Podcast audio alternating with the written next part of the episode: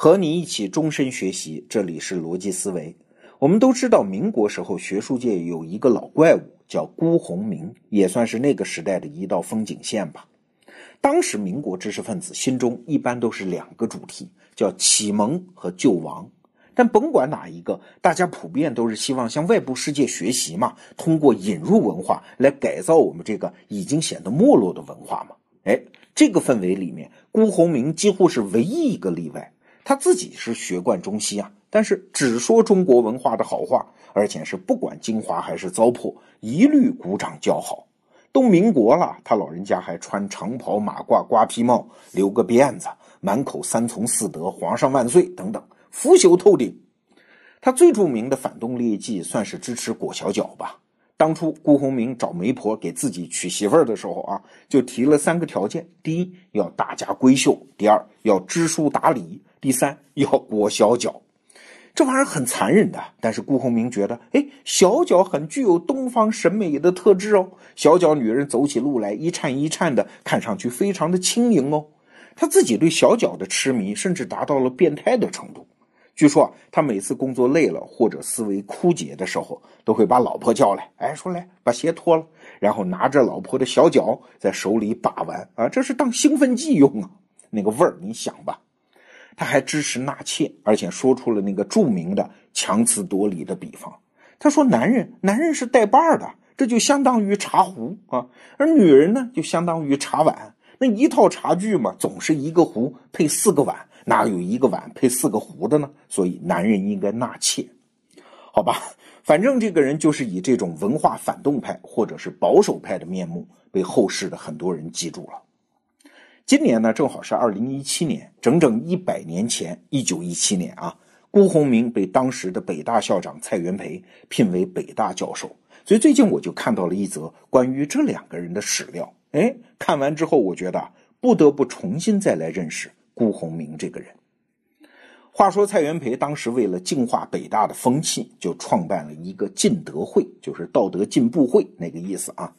简单说呢，进德会的成员分成三档，总共是八届。最低一档戒的是啥呢？三条：不赌、不嫖、不纳妾。最高一档进的是三条：不抽烟、不喝酒、不吃肉。而咱们这位辜鸿铭教授呢，是又抽烟又喝酒又嫖娼又纳妾，简直就是进德会的对立面。所以很多人就担心呢，说辜鸿铭这个明教授会不会跳出来跟蔡元培唱反调啊？但是辜鸿铭除了我行我素之外，没有说过一句反对的话。很多人就很奇怪啊，跑出去问他，辜鸿铭是这么说的：说我不会反对进德会的，因为蔡元培是好人嘛，他办的事儿我为什么要反对呢？但是。我反对另外一个好人进入进德会，那就是我辜鸿铭啊。好人这两个字在辜鸿铭这儿那是极高的评价，因为在他看来，全中国当时就两个好人，一个是他自己，一个是蔡元培。他对于好人的界定就是有原则、讲气节。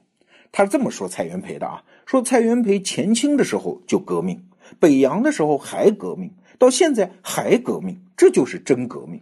而我辜鸿铭呢？前清的时候保皇，我觉得有皇上好；那北洋的时候还保皇，我现在还保皇，这才是真保皇。哎，你看，知道这一点之后，我们再来看辜鸿铭很有名的一句话。有一次演讲的时候，他就说：“我头上的辫子是有形的，而你们心中的辫子是无形的。”意思就是说，你们用剪辫子来表达自己和过去一刀两断，接纳了新思想，是不是真的接纳了？不好说了，但是我的思想已经是最新的，我只是装根辫子来扮个酷，这只是我的文化偏好而已。哎，你听出来没有？辜鸿铭的文化反动是什么？不是立场，而是偏好，这是有区别的。立场就是我不仅站在这儿，而且我反对一切不站在这儿的人，而偏好就不是了。我喜欢这个，但是我也不反对你喜欢那个。哎，这么一看，辜鸿铭哪里是什么反动呢？这分明是连当时追新潮的那些文化人也理解不了的一种自由主义的思维方式啊！我给你举个例子啊，比如说，同样是一百年前的一九一七年，当时的北大很多名教授都在搞白话文运动嘛。当时陈独秀有一段话说：“哎，白话文运动是非甚明，就是对错非常明白。”必不容反对者有讨论之余地也。你们反对讨论的那个权利都没有，必以吾辈之主张为绝对之事，而不容他人之匡正也。就是我说的全对，你们少废话。但是同样是主张白话文运动的胡适，那个讲法就不一样啊。胡适说：“此事之是非，就是指白话文运动啊，非一朝一夕所能定，亦非一二人所能定。甚愿国中人士能平心静气，与吾辈同力研究此问题，讨论技熟，是非自明。吾辈主张革命之旗，虽不容退缩。”但亦绝不敢以吾辈主张为避世，而不容他人之匡正也。那你看，这正好就站到了陈独秀的对立面。我觉得这个对，但是不是不能讨论吗？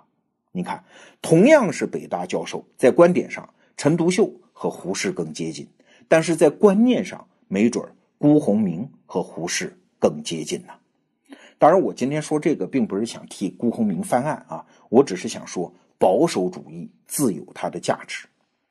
正好最近我看了杨照先生是一位台湾的作者啊写的一本书，叫《经典里的中国》，其中就说到孔子。杨照说啊，孔子身上有一个巨大的悖论。一方面，孔子看见那个时代的乱臣贼子啊，气不打一处来，天天要克己复礼，主张回到过去的社会秩序，是典型的保守派吗？但是孔子自己呢，却在用行动在颠覆那套自己主张的秩序。哎，你看，孔子被称作叫至圣先师，对吧？但是不是至圣这玩意儿可能有争论啊。但是先师这两个字，那可是名至实归呀。要知道，在孔子之前，教育是被当时的封建秩序垄断的，只有贵族才能接受教育，你平民就一边去嘛。这本身就是礼的一部分。而孔子自己办学校的时候呢，讲究的是有教无类，三千弟子，七十二贤人，只要交个学费，他就可以教。所以他是历史上第一个，也是那个时代独一无二的老师。哎，杨照先生就说啊，孔子是一个大矛盾呢。他所做的事儿实质上是违背破坏了周代的封建体制，但是他所向往的呢，却是回归周代的封建体制。一个连他这种老师的角色都压根没有，也不允许存在的体制，你看，这就是一个好的保守主义者的尴尬。他们是要复古啊，但是他们又在另外一个层次上推动了世界的进步。我自己是一个相信创新的人啊，但是我是打心眼里认可、尊重保守主义的价值。有人加油往前跑，总得有人不断踩踩刹车吧。往前跑的人没有天然的正确性啊。